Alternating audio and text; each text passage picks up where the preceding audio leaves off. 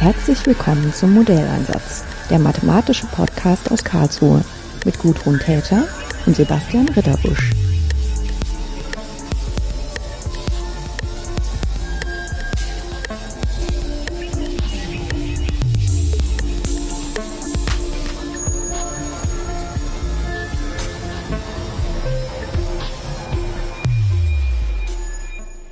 Schönen guten Tag. Ich habe heute hier drei Gäste in meinem Büro und ich habe tatsächlich ein bisschen flatterigen Magen, weil das bestimmt seit anderthalb Jahren das erste Mal ist, dass ich meinen Gesprächspartner und Gesprächspartnerinnen wieder direkt vor, vor mir sitzen habe. Ich hätte fast gesagt vor meinen Augen, aber das hatte ich sonst auch über Videokonferenz. Aber wir sitzen jetzt tatsächlich mal im selben Büro, um uns zu unterhalten. Und weil ich so viele Gäste habe, wollte ich die gerne bitten, sich einfach selbst mal vorzustellen. Fangen wir einfach mal hier links an. Mein Name ist Sarah Bischoff. Ähm, ich studiere jetzt im zweiten Mastersemester Chemie, Ingenieurwesen und Verfahrenstechnik hier im KIT. Ich hatte im Bachelor Bioingenieurwesen gemacht und bin jetzt im Master zu Chemie, Ingenieurwesen gewechselt. Und ja, es gefällt mir sehr, sehr gut und ähm, habe jetzt im zweiten Semester hier dieses projektorientierte Softwarepraktikum gemacht. Das heißt, Sie sind eigentlich äh, keine, die äh, Mathematik studiert, sondern sie brauchen halt nur auch Mathematik im Studium und haben sich trotzdem entschieden, an einer ähm, Lehrveranstaltung teilzunehmen, die die Mathematik anbietet. Ja, genau. Also wir hatten ja auch im Grundstudium schon relativ viel Mathematik. Mhm. Es ist jedoch schon eher angewandter, für uns Ingenieure angepasst. Ähm, aber trotzdem ist die Mathematik ja schon ein guter Baustein, den wir immer wieder brauchen. Ähm, definitiv nicht zu vernachlässigen. Ähm, man kann ja auch viele Sachen in, ähm, mit Simulationen darstellen, die wir und die uns dann die Arbeit hinterher sehr, sehr viel einfacher macht, weil man beispielsweise nicht alles mit Experimenten darstellen kann. Deswegen nutzt man ja diese Simulation.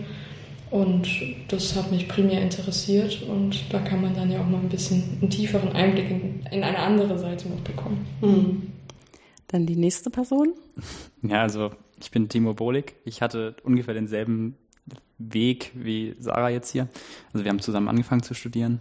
Wir kennen uns jetzt seit dem zweiten Semester. Und ich habe auch am Anfang Bioingenieurwesen studiert und studiere jetzt Chemieingenieurwesen und Verfahrenstechnik im zweiten Mastersemester. Und ich habe, ähm, wir haben im zweiten Semester im Bachelor haben wir das erste Mal Kontakt mit Informatik. Und ähm, da hatten wir auch schon Kontakt mit der Software, die wir dann jetzt hier noch ein bisschen verwendet haben und unifiziert haben. Äh, und ich fand das irgendwie tatsächlich ganz cool und habe dann später gesagt, so hey, es gibt dieses Softwarepraktikum, das wird zwar eigentlich für Mathematiker und so weiter angeboten, aber eben auch für die äh, Ingenieure und Verfahrenstechniker.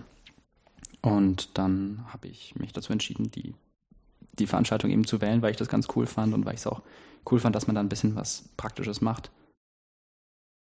Ich muss gerade ein bisschen grinsen, weil die Mathematik ja sonst nicht ähm, den Ruf hat, dass man da was Praktisches macht. ja. ja, die dritte Person. Ja, äh, ich bin Jonas Albrecht und ich bin jetzt auch im zweiten Mastersemester von Chemieingenieurwesen. Ähm, ich habe im Bachelor auch schon Chemieingenieurwesen studiert und hatte da schon Informatik und jetzt im Master noch CFD-Vorlesung. Und das so jetzt das Softwarepraktikum war mehr oder weniger so eine bisschen eine Vertiefung von, von der CFD-Vorlesung und allgemein auch einfach so die Verknüpfung vom Studium, wo es so das Ingenieurwesen mit mehr Hobbys, sag ich jetzt mal Computerinformatik so ein bisschen verbindet und es ist einfach interessant, so Simulationen zu machen und schauen, wie das dann letztendlich dem Ingenieur später im, im Arbeitsleben wieder was bringt. Hm. Jetzt kam ja vor, dass Sie mit Bioingenieurwesen angefangen haben und dann auf Chemie gewechselt sind. Ist das ein großer Unterschied? Hm, also prinzipiell nicht. Wir haben schon sehr, sehr viele Bausteine, die die Chemieingenieure auch haben, aber einfach noch ein bisschen mehr Richtung Bioreaktoren beispielsweise auslegen. Ähm, ja, also ich würde sagen, noch ein bisschen größerer Teil von Naturwissenschaft. Ähm, prinzipiell gleichen sich die Studiengänge schon ziemlich stark. Mhm. Ähm, und bei mir persönlich war es dann, mich hat dann mehr die Verfahrenstechnik interessiert und deswegen bin ich jetzt mehr die Verfahrenstechnik-Richtung gegangen und deshalb den Studiengang gewechselt. Ähm, weil das Bioingenieurwesen schon mehr darauf angelegt ist, dass man auch in die Biologie später geht. Ja. Zumindest im weitesten Sinne in die Biopharma-Bereich oder einen Kosmetikbereich oder einen Lebensmittelbereich. Und da sehe ich mich immer noch. Mhm. Ähm, Aber es ist, es ist so gewesen, dass tatsächlich die Flexibilität bei Chemieingenieurwesen, was die Fächer, die man wählen konnte, angeht, größer ist. Und dann, ich nehme mir diesen Freiraum und entscheide mich dann später für genau, was ich haben möchte. Und dann habe ich gesagt, gut, dann wäre ich jetzt Chemieingenieur. Ich kann am Ende ungefähr dasselbe machen. Mhm. Jetzt haben Sie sich für das Softwarepraktikum entschieden. In dem Softwarepraktikum ist das so eine Einarbeitungsphase und dann muss man sich für ein Projekt entscheiden. Und wir haben uns jetzt getroffen, weil wir über Ihr Projekt sprechen möchten. Was war denn das Thema Ihres Projektes? Ähm, also wir haben uns mit der Performance-Analyse von schon einem vorgefertigten Beispiel in der OpenLB-Software ähm, beschäftigt und haben quasi, also ich habe mich hauptsächlich mit der mit dem Benchmark-Test auf dem äh, Unicluster beschäftigt und Sarah und Timo haben sich mehr mit der Analyse des Codes an sich ähm, beschäftigt. Wie kann man ähm, analysieren, welcher Schritt in, der, in, in, dem Code wie lange braucht, um einfach zu schauen, ob man da noch vielleicht für weitere ähm, Ausgaben das irgendwie optimieren kann, dass der Code einfach besser und, und ähm, auf einer höheren Performance läuft. Mhm. Und was ist das für ein Beispiel? Also was für ein Benchmark war das, der da schon implementiert ist? Also das ist ein ähm, dreidimensionales Beispiel einer Aorta. Also es ist eine ähm, ein MRT-Scan einer Aorta, der äh, umgesetzt wurde als ähm, Geometrie für diese Simulation in OpenLB. Und dabei wird ähm, ein, ein Herzschlagzyklus äh, simuliert, der eben das Blut durch diese Aorta pumpt. Und der prinzipielle Gedanke dahinter ist, dass man damit, wenn man äh, eine Verengerung in, Verengung in der Aorta hat, kann man eben einen MRT-Scan machen ähm, eine Simulation darüber laufen lassen, als Arzt einfach auf seinem Rechner. Und dann kann man anhand der Ergebnisse entscheiden, welche Behandlungsmethode man anwendet. Das soll den Arzt ein wenig unterstützen in der Diagnose und in der. Mhm. Wie lang ist denn dieses Aorta-Stück? Also, weil, wenn man sagt, wir haben eine Aorta, das kann die ja. Die ist ja lang. die ist nämlich im echten Menschen ganz schön lang. Ähm, es sind, glaube ich, es ist ein relativ kurzes Stück, relativ nah am Herzen. Mhm. Ähm, ich würde jetzt lügen, wenn ich eine genaue Aussage. Sind, äh, es sind, glaube ich, ziemlich sicher 22 Millimeter. Ja. Also knapp zwei Zentimeter. Das ist wirklich kurz. Das ist ja. kürzer, ja. ja. Ich glaube, das Beispiel kam damals aus einer Zusammenarbeit, wo es um die äh, so Herzklappen ging. Und da geht es wirklich nur um dieses allerkürzeste Stück in der Nähe vom Herzen. Und die haben das Problem, äh, wenn das zu stark verkalkt ist und die treffen mit dem, in der Operation mit der Herzklappe genau diese verkalkten Stellen, dann äh, geht das ähm, teure Ersatzteil Herzklappe kaputt. Eventuell wird sogar der Patient gefährdet, dass er daran stirbt. Und deswegen gucken die sich genau dieses kleine, kurze Ministück äh, so genau an, dass wir da die Daten von haben, mit denen wir dann, dass man dann eben dann auch in so einen Benchmark einbauen kann, ne, wenn man es einfach da mal da hat. Genau, und die Idee war halt, dass diese MRTs, die werden heutzutage halt standardmäßig, das ist kein Problem, das patientenspezifisch zu machen. Und wenn die Simulation so ist, dass die mit so einer patientenspezifischen Geometrie prinzipiell umgehen kann, dann kann man das halt schnell den Ärzten zur Verfügung stellen. Ja, aber mir war tatsächlich nicht mehr bewusst, dass das so ein kurzes Stück ist. Also ich weiß genau, ich habe jetzt vor meinem inneren Auge genau, wie dieses Ding aussieht. und hätte irgendwie gedacht, das ist ein bisschen größer, aber ja. Ähm, Jetzt klingt das ja ein bisschen, ich will nicht sagen langweilig, aber jetzt gibt es das schon ähm, als Benchmark. Okay, das klingt ein bisschen so, als ob da dran was interessant ist, ne? sonst wäre es kein Benchmark. Äh, was war denn jetzt im Prinzip die Herausforderung für Sie, äh, dieses Projekt zu übernehmen? Warum fanden Sie das spannend? Ähm, also für mich persönlich, ich fand einfach die Anwendung, ich glaube, da kann ich auch für alle sprechen, weil das einfach ein, großer Hintergedanke dahinter steht, dass man nicht einfach irgendein, sage ich jetzt mal, ein Rohr simuliert und da passiert irgendwas, sondern dass man wirklich was machen kann, was, was nützt im Endeffekt so. Ähm, und außerdem ist es schon auch ein Bereich, den, mit dem wir jetzt sonst weniger zu tun haben, also mit der, mit der Medizin. Mhm. Ähm, deswegen kann man jetzt, sage ich jetzt mal in Anführungszeichen, damit schon was bewegen und äh, den Leuten auch helfen, da weiter die Simulation weiterzuentwickeln. Und ähm, das war auch ein Teil, den wir gelernt haben während des, ähm, sage ich jetzt mal, der Einarbeitung. Ähm, und genau, deswegen glaube ich, war das bei uns allen, dass wir einfach mal unser Wissen anwenden können, was wir jetzt bisher so in der Informatik halb gelernt haben.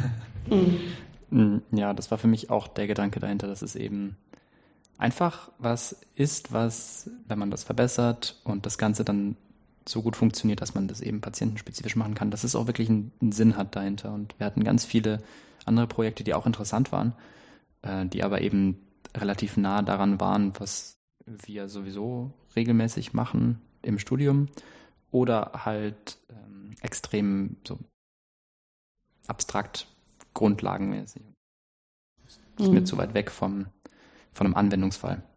Nicht, dass das jetzt schon ein fertiger Anwendungsfall ist, aber es ist, ist auf dem eher Weg, auf dem Weg dahin. Ja. Ja. Ich muss sagen, bei mir war noch ein Faktor so, dass man die Option hatte mit dem Uni-Cluster irgendwie mal so einfach ausprobieren. Ich meine, wir hatten das in, der, in den Exercises schon ganz kurz angeschnitten für einen Tag, aber so, ich meine, die Chance hat man jetzt auch nicht jeden Tag auf einem High-Performance-Computer irgendwie Sachen zu rechnen. Ähm, ja, muss sagen, das hat mich schon so ein bisschen gereizt, noch eher das, äh, das Projekt zu übernehmen. Hm. Ja, das ist auch irgendwie lustig, weil wir überlegen uns natürlich auch, wie machen wir das für Studierende ähm, attraktiv, unsere Lehrveranstaltungen. Und ähm, dann haben wir uns auch vorgestellt, eigentlich mit diesen schnellen Rechnern zu arbeiten. Das muss doch auch unser mhm. Klientel hier an der Technischen Uni, den muss das doch in den Finger jucken. Aber mhm. dann war, fragt man sich, geht man vielleicht auch von sich zu sehr aus? Aber wenn Sie jetzt sagen, ja, das war tatsächlich ja. auch attraktiv, dann bestätigt uns das auch in der Einschätzung, dass es ähm, eine gewisse Anziehung dafür gibt. Denn das ist ja auch toll, wenn das hier am Ort verfügbar ist und wir tatsächlich die Zusammenarbeit so organisieren konnten, dass das jetzt geklappt hat.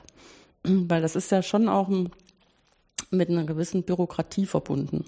Und das könnte einen auch davon abhalten, das selber einfach mal zum Beispiel für eine Masterarbeit ähm, so auszuprobieren, während wenn das dann äh, im Prinzip die Gruppe angeboten bekommt und dann äh, das organisiert ist, dass man da einen Zugang bekommt und eine gewisse Anleitung, dass man erstmal im Prinzip weiß, wie das geht mit dem Queuing und wie man die vielen Kerne kriegt und wie viel man dann kriegt und wie lange das dauert und so, dass man das mal ausprobieren kann. Mhm.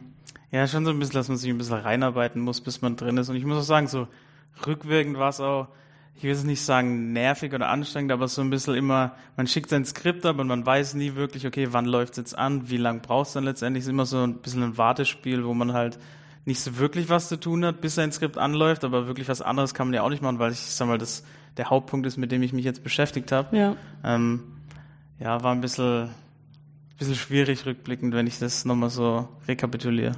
Ja. Ja, aber das heißt auch, dass das ähm, sinnvoll ist, das an der Stelle auch mal mit zu üben, ne? Ja, auf jeden Fall, auf jeden ja. Fall. Wenn Sie jetzt Ihren Report abgeben, also äh, beschreiben, was Sie erreicht haben, was steht denn da so drin? Also wir haben es ja grob so in drei Teile untergliedert, unsere Projektarbeit. Ich habe mich hauptsächlich mit dem High-Performance-Computer beschäftigt. Timo hat so eine eigene Source-Extension geschrieben, um quasi das zu analysieren und äh, Sarah hat quasi mit externen Programmen das nochmal validiert, die Ergebnisse. Mhm. Ähm, und ich glaube, da kann jeder dann für sich so sein Part vielleicht zusammenfassen. Das wäre ganz, mhm. ganz gut. Ja, ich kann genau. gerade mal anfangen. Also ich habe das, wie gesagt, mit dem externen Programm gemacht. Ähm, ich habe zum einen die verschiedenen Bottlenecks ähm, analysiert von dem jetzigen Programm, also von der jetzigen Version, die man auf der Webseite auch downloaden kann, ähm, analysiert und ähm, habe jetzt rausgefunden, dass viel in dem Post-Processing-Step, das heißt, das ist schon noch in dem Collide- und Streaming-Step mit drin. Ähm, es bezieht dann aber schlussendlich die Werte, die ausgerechnet werden, auf die schlussendliche Simulation. Und genau dieses Anfragen der Werte und neu umschreiben, das braucht scheinbar sehr, sehr viel Zeit. Ähm, das wurde mir dann immer angezeigt, mit wie viel Zeit es schlussendlich braucht von der CPU-Leistung und auch in Prozent. Ähm, und dann habe ich das noch zusätzlich verglichen zu der alten Version, also der 1.3 Version im Vergleich zu der 1.4 ist es jetzt. Ähm, und da kam dann viel raus, dass früher, also bei der 1.3 Version, der Collide und Stream Step viel Zeit benötigt hat. Ähm, und da haben sie jetzt ordentlich viel verbessert, weil sie eine komplette, die, Datenstruktur komplett umgestellt haben.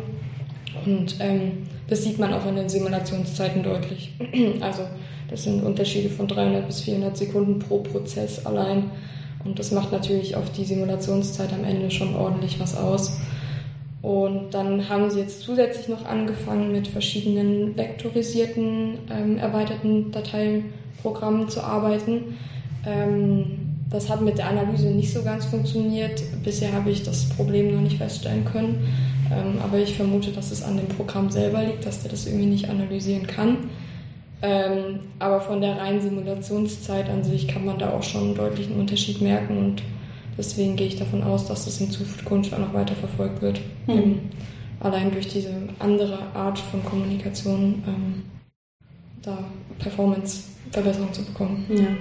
Ich gehe jetzt mal ganz kurz dazwischen, bevor Sie das Wort bekommen, weil Sie gesagt haben, da gibt es einen Collide- und Stream-Step. Ähm, und jemand, der noch nicht mit OpenLB gearbeitet hat, worüber wir hier sprechen, der findet das vielleicht ein bisschen seltsam. Ähm, stellt sich jetzt vor, wie Wasser da kollidiert und dann weiter streamt. Aber die Idee bei OpenLB ist ja, dass das ähm, auf einer Gleichung beruht, die extrem parallelisierbar ist. Ne? Und ähm, da wird im Prinzip dieses Strömen von dem Material, sei es jetzt ähm, Wasser oder Luft oder alles, was halt so strömbar ist, zerlegt in diese Teile, dass man sich vorstellt, auf einer kleinsten oder mittelkleinen Skala hat man bestimmte Wahrscheinlichkeiten, dass sich Teilchen da treffen, äh, Impulse austauschen und anschließend weiter bewegen. Und das kann man halt, man guckt nicht wirklich jedes einzelne Teil an, aber man guckt sich so Wahrscheinlichkeitsverteilungen an. Und dann kann man das tatsächlich alles ganz lokal auflösen und muss nicht die ganze Strömung in der, in der Zusammenhängigkeit, die es eigentlich in der physikalischen Beobachtung hat, machen, was dann, äh, wenn man das umsetzen will als Simulation, halt äh, ganz viele Nachteile hat. Also man kann es nicht hochparallel machen, kann es ein bisschen parallelisieren, aber man hat einfach viel zu viel Kommunikation ähm, zwischen den unterschiedlichen Teilen, zum Beispiel in einem Rohr oder in, der Aorta, in dem Aorta-Stückchen.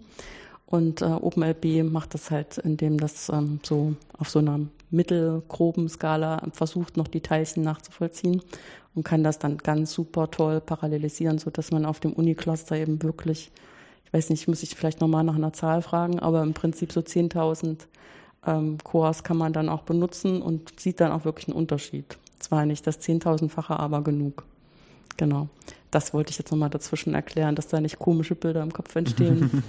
genau, was ist jetzt in Ihrem Teil rausgekommen? Also in meinem Teil war das Ziel, den äh, aktuell implementierten ähm, Timer der praktisch sowieso die allgemeine Performance des Programms misst, ähm, ein bisschen zu verfeinern und zu optimieren, darauf, dass er einem äh, bessere und mehr verschiedene Ergebnisse ähm, ausgibt, die im Endeffekt dazu beitragen sollen, dass man ohne externes Programm und äh, ohne aufwendige Zusatzanalysen nach, ein, nach einer Simulation möglichst gut sagen kann, hey, in dem und dem Schritt verliere ich so und so viel Zeit, das passt irgendwie nicht zu meinem, zu dem Gedanken, dass das, äh, also das, äh, so kann man eben Stellen finden, die, sagen wir mal, fehlerhaft sind oder die eben aus unbekannten Gründen viel Zeit brauchen.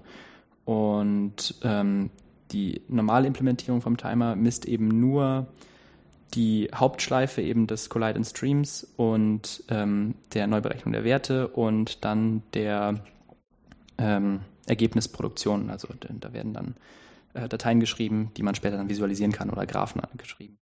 Und diese drei Steps werden vom normalen Timer überwacht. Und ich habe jetzt eben den Timer um den Code erweitert, dass nicht nur diese drei Steps, sondern eben auch die vorangehenden Steps, die die Geometrie äh, umrastern auf eine OpenLB-verständliche ähm, Sprache, äh, der, der, der, mitgemessen wird. Die generelle Initialisierung mit, wird mitgemessen und auch das Unterteilen in die Lattice-Blöcke. Ähm, und ich bin gerade noch dabei, mit unserem Betreuer zusammen dafür zu sorgen, dass der Code auch ähm, einzelne Post-Processing-Steps ähm, messen kann. Und da, damit wir ähnlich gute Ergebnisse produzieren können, wie wenn man eine externe Software anwendet, die dir genau die Funktionen ausspuckt, die viel Zeit brauchen, damit wir, damit bei jeder auch späteren neuen Ergebnissen oder neuen äh, Beispielen oder neuen Updates äh, des Codes direkt gesagt werden kann, okay, ich wende jetzt meinen neuen Timer an und sehe, mh, hm, die Funktion, die ich gerade geschrieben habe, die irgendwas ersetzen soll, die funktioniert doch noch nicht so gut, muss ich noch mal ran. Mhm. So. Ja.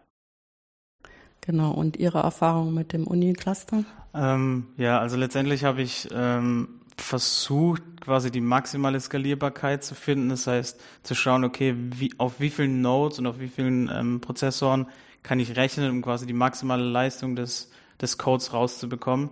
Ähm, und habe dann sagen wir mal, das Maximum, was ich am Unicluster anfragen kann an Nodes und, und an Prozessoren, habe ich ausprobiert und habe bis dorthin gerechnet sozusagen. Ähm, letztendlich bin ich drauf gekommen, dass es mehr oder weniger so knapp 700 Cores sind. Kommt natürlich auf die Resolution an. Je höher ich letztendlich die Resolution setze, desto mehr Cores brauche ich dann wieder, dass ich die maximale mhm. ähm, Performance bekomme.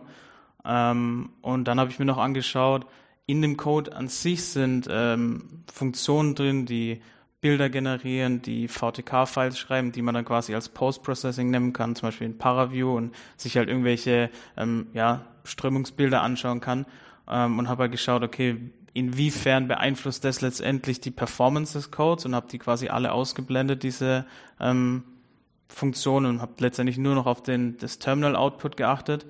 Ähm, und dann bin ich mehr oder weniger auf, auf das Ergebnis gekommen, dass es eigentlich nicht so einen Unterschied macht, ob man jetzt JPEG-Bilder generiert, während ähm, die ganzen ähm, äh, Schritte ablaufen oder nicht, weil es eigentlich einen größeren Unterschied macht, ob ich jetzt auf Node A oder Node B rechne oder vielleicht Node C im Vergleich zu, habe ich jetzt die File-Outputs an oder aus. Das heißt, letztendlich habe ich so oder so immer einen Fehler drin, wenn ich die gleiche Simulation letztendlich dreimal laufen lasse, dann läuft die wahrscheinlich auf, wenn ich es mit 20 Cores, äh, 20 Nodes mache, auf 60 verschiedenen Nodes und dann habe ich da schon so einen großen Fehler drin, dass ich eigentlich gar nicht sehe, ob jetzt diese File-Output wirklich einen Einfluss auf meine, hm. auf, auf meine, meine Performance hat oder nicht. Ja. Sie meinen jetzt mit Fehler, dass das einfach Unterschiede macht, die ja, Sie nicht genau. kontrollieren können. Genau, also ich habe dann immer so vielleicht, je nachdem, 5% Fehler drin und in den 5% Fehlern sind aber gleichzeitig zum einen der Fehler von der unterschiedlichen Node und anderen Cores und noch der Fehler von, okay, ich habe jetzt einmal File-Output an und einmal File-Output aus. Aber ich kann nicht wirklich unterscheiden, okay, woher kommen jetzt diese 5% Unterschiede. Mhm. Es könnte sein, es kommt von den Nodes, kann auch sein, es kommt von den, von den File-Outputs. Das ist mir jetzt noch nicht so genau klar geworden. Es ist auch ein bisschen schwer, die, die Ergebnisse zu interpretieren in der, in der Richtung. Mhm.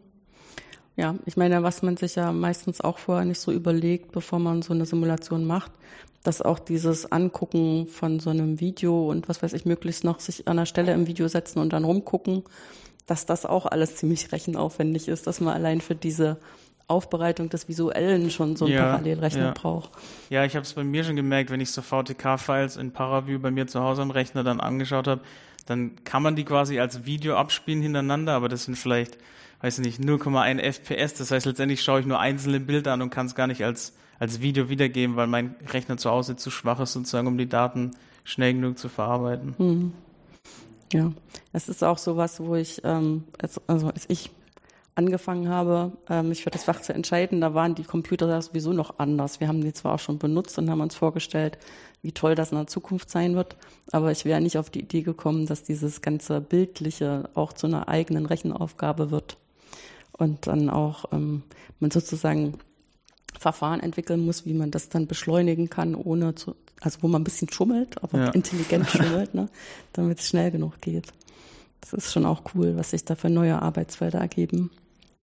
Ähm, hat sich dann Ihre Erwartung an das Projekt so ungefähr erfüllt? Weil man kriegt das ja so und dann hat man das Gefühl, man weiß auch, worauf man sich einlässt. Und manchmal stellt man dann unterwegs fest, nee, bis hierhin schon, aber das hatte ich nicht auf dem Schirm. Ähm, ja, also bei mir jetzt persönlich würde ich sagen schon. Ähm, ich habe mich ja mit diesen externen Programmen beschäftigt. Das heißt, an sich haben sich da jetzt erstmal nicht so große Überraschungen ergeben, außer dass ich jetzt das Intel-Programm nicht für den AMD-Prozessor verwenden kann. Aber das ist jetzt ähm, ja nichts groß Überraschendes. Ähm, was dann überraschend war, was tatsächlich dann die Prozesse schlussendlich, welche die Bottlenecks sind, mhm. um das dann zu interpretieren. Ähm, ja, äh, wie man das dann noch zusätzlich vielleicht in Zukunft weiter optimieren könnte. Das kann man sich jetzt dann noch weiter überlegen. Ähm, aber genau. Ja. Mm, ja, also ich war, ich habe mich ja dafür entschieden, diese Code-Erweiterung zu machen. Und ähm, am Anfang dachte ich, das wird, wird eine ganz gut machbare Geschichte. Der Timer ist jetzt von der Komplexität her theoretisch nicht so hoch. Äh, Im Endeffekt hat sich dann herausgestellt, dass es doch irgendwie relativ komplex ist. Äh, gerade wenn man die generelle Programmstruktur nicht so gut kennt, weil man eben jetzt zum ersten Mal mit dem Programm arbeitet. Ähm, da stößt man dann auf einige Probleme, mit denen man erstmal irgendwie umgehen muss und da muss man auch ganz häufig einfach nachfragen und sagen, hey, hier, ich verstehe jetzt nicht, wo jetzt was herkommt. Ähm, stehen die einzelnen äh, Klassen in Verbindung? Was ist, was gehört wozu? Und da muss man dann ganz, also klar, es steht im Code, aber es ist doch so, also das sind doch so viele Files und so viele äh, Zusammenhänge, dass es deutlich schneller geht, wenn man einfach fragt und sagt, hier, ja, hier, wie sieht's ja. denn aus? Und ähm, da, davon war ich ein bisschen überrascht. Das hat auch viel, viel Zeit gekostet, ähm, weil ich am Anfang dachte, dass ich es selber rausfinden muss. Aber ich glaube, irgendwann habe ich dann eingesehen, das hat keinen Sinn, wenn ich jetzt das, dann kommen wir zu keinem Ergebnis und das ist, das Ergebnis ist irgendwie wichtiger, als dass ich es jetzt selber rausfinde. und dann, das, das hat mich überrascht, aber ansonsten war das, war ich doch ganz, also bin ich am Ende ganz froh um das Ergebnis, das rausgekommen ist. Kann ruhig sagen, stolz. ja, und bei Ihnen? Ähm, also ich muss ganz ehrlich sagen, dass es rückwirkend vielleicht, so wie Sie anfangs gemeint haben, schon vielleicht so ein bisschen ein langweiliges Thema ist. Also kann auch sein, dass es nur bei mir jetzt so der Fall war, weil ich halt am Uniklasse das ausprobiert habe und es mehr oder weniger immer so ist, okay, ich mache jetzt die Resolution und die ähm, versuche so so vielen Nodes und so vielen Cores zu, zu simulieren und schicke mein Skript ab und warte, bis es kommt. Und dann ist immer so ein Warten, okay, jetzt läuft's an, dann habe ich meine Daten, dann werde ich die aus. Weil mehr immer so ein ich bekomme Daten, ich werte die aus, mache Graphen oder Tabellen, wie auch immer draus und dann schicke ich ein neues Skript ab. Und das war immer so ein bisschen so ein wiederholender Schritt, der irgendwie ja rückwirkend ein bisschen langweilig war. Ähm, vielleicht hätte ich mich da einfach noch irgendwie weiter, vielleicht noch andere Sachen machen sollen, aber ist rückwirkend immer einfacher zu sagen, wie, wie dann in der Situation selbst, deswegen. Aber so an sich fand ich schon einfach interessant, mal am Unicluster ähm, zu rechnen und mit, den, mit, der Software umzugehen, war schon war mhm. interessant, ja. Ja, nee, ich habe auch ein bisschen, mh, mm, also ich habe im Hinterkopf, wenn ich solche Fragen stelle. Äh, wir haben ja auch so längere Sachen wie zum Beispiel Masterarbeit oder Bachelorarbeit. Ich finde jetzt die Arbeit an dem Projekt, die Sie gemacht haben, ist ja eine relativ kurze Zeitspanne. Da ist für mich einerseits spannend, was man trotzdem in der kurzen Zeit alles lernt und sozusagen wie auch so Denkprozesse angestoßen werden, die sich später wahrscheinlich für sie auch noch auswirken werden. Also zum Beispiel, wie Sie jetzt gesagt haben, man muss immer den richtigen Moment finden, wenn man dann doch lieber fragt, ne, weil es einfach effektiver ist. Und wir versuchen ja in dem Projektpraktikum das so auch so zu machen, dass es da klare Ansprechpartner gibt, die eigentlich selber ausstrahlen sollten, dass sie so interessiert an den Resultaten sind, dass sie auf keinen Fall genervt sind, wenn sie fragen. Ne? Was irgendwie ein bisschen anders ist, als wenn sie zum Beispiel zu mir kommen müssten, um zu fragen, wo wir uns kaum kennen und auch ein gewisser Altersunterschied und Statusunterschied da ist, dass es ihnen ein bisschen leichter fällt zu fragen. Und trotzdem braucht man erst diese Lernkurve, ne? dass man dann sagt, nee, das ist totaler Quatsch. Ich muss da über meinen Schatten springen, muss einfach fragen und da ist auch nichts dabei. Und ähm, wenn man dann solche langweiligen Aufgaben hat, dann braucht man halt auch irgendwie ein bisschen Langeweile, um dann mal drauf zu kommen, wie man das vielleicht anders macht. Und dafür war die Zeit dann, glaube ich, einfach zu kurz. Ja, ja. Vor allem, weil, ich sag mal, bei manchen Skripts wartet man halt eine Woche oder so, bis die anläuft. Und in der Woche hat man dann theoretisch nichts zu tun, weil ich meine Daten davor schon alle ausgewertet hatte. Mhm. Und nur für die Woche dann irgendwie vielleicht sich ein anderes Thema oder eine andere Richtung noch von dem, von dem Benchmark-Test einzulesen, war halt irgendwie die Zeit nicht da. Ja. Ähm, ja, klar, und das hat man einfach vorher auch nicht so auf dem Schirm. Ne? Nee, gar nicht, ja. gar nicht. Aber ich vermute halt auch, wenn man später in einer Firma arbeitet, wird es auch immer wieder solche Arbeiten geben, die genau so sind. Und dann haben sie es halt jetzt schon einmal erlebt und wissen schon, ah ja, hm, könnte man vielleicht mal so und so rangehen, dann diese äh, Lehrlaufzeiten in Anführungszeichen mit was zu füllen, was dann da reinpasst, ohne sich zu stressen. Ähm, also ich habe schon das Gefühl, wenn ich Ihnen zuhöre, dass Sie äh, sehr zufrieden rausgehen, dass Sie also zumindest diese Entscheidung nicht bereuen, äh, das Praktikum gemacht zu haben. Ähm, ich war auch wieder ähm, bei den Vorträgen, ist mir wieder sehr aufgefallen, wie unterschiedlich auch die Themen waren. Also klar, es geht immer irgendwie um Strömung, aber das äh, ist halt von, was weiß ich, Sie gucken sich den Unicluster an, äh, Sie äh, vergleichen auch nochmal eine andere Software mit dem, was unsere Software macht eine Gruppe, die hat einen Frisbee modelliert, wie der dann da strömt und äh, haben da sozusagen eine eigene Idee mitgebracht. Also ich finde immer so ein Argument, um zu sagen, kommt doch in unser Praktikum ist, ähm, hier kann man fast alles machen, was man möchte, solange es irgendwas mit Strömung zu tun hat. Äh, was wären denn Ihre Ratschläge an jemanden, der vielleicht tatsächlich auch von der Verfahrenstechnik kommt, weil das ist nun mal ihre Position, überlegt, sich da den Mathematikern für ein Semester anzuvertrauen. Was wären gute Vorkenntnisse oder wo könnte es vielleicht auch ein bisschen, ne, ich sag mal, haarig werden, ein bisschen, wo man sich ein bisschen selber herausfordert? Ja, also ich würde mal sagen, wir hatten jetzt noch nicht so viel Informatik im Studium, aber ich glaube, wie Jonas auch schon sagt, es gibt schon welche, die beschäftigen sich da auch hobbymäßig zu. Ich persönlich bin jetzt aber weniger so aus der Richtung. Also mich interessiert es, aber ich habe von dem Thema einfach noch nicht so viel Ahnung. Und da einfach aber auch nicht aufzugeben. Also wie gesagt, ich kam jetzt nicht mit so viel Informatikerfahrung rein und ich musste mich auch in diesen Code reinschauen und in dem Doxygen, also in der Dokumentation, gucken, woher die Simulationen, wie die zusammenhängen und das sind sehr, sehr viele verstrickte Wege und da einfach nicht aufzuhören, sondern immer sich weiter zu motivieren und weiterzumachen, weil irgendwann kommt man dann doch zu einem Ergebnis. Genau, also von meiner Seite so. Hm, ja, auf jeden Fall. Ähm, was, wenn man sich hobbymäßig mit Informatik oder so beschäftigt oder was weiß ich, vielleicht ein Praktikum gemacht hat oder sowas, dann ist es eine super Vorkenntnis, wenn man sich schon eben mit dem Programmieren wenig auskennt. Das ist super, das macht es auf jeden Fall sehr viel einfacher. Hatte ich auch nicht. Deswegen war es für mich auch gerade am Anfang ein bisschen schwierig, äh, mich da so reinzufuchsen, aber es war super interessant. Ähm, gerade weil ich mich auch generell ein bisschen dafür interessiere. Und es ist, es ist super cool. Man soll sich nicht davon abschrecken lassen, dass man dann eben, wenn man auch wenn man es nicht kann, äh, dass man dann eben auch tatsächlich mal eine Weile vorm Rechner sitzt und Code schreibt.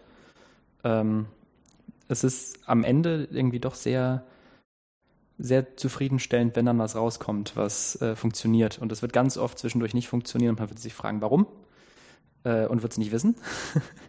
Aber wenn man es dann rausgefunden hat, ist es super cool und dann äh, macht es auch viel Spaß. Und ähm, man muss es ja auch so sehen, ähm, die, diese ganze, das ganze Thema der Strömungssimulation ist ja ein sehr verfahrenstechnisches Thema. Das ist, ähm, wird, ist, wird auch zunehmend relevanter, auch noch in der Verfahrenstechnik, weil eben auch die Leistung von Rechnern zunimmt und der Code zunehmend besser wird.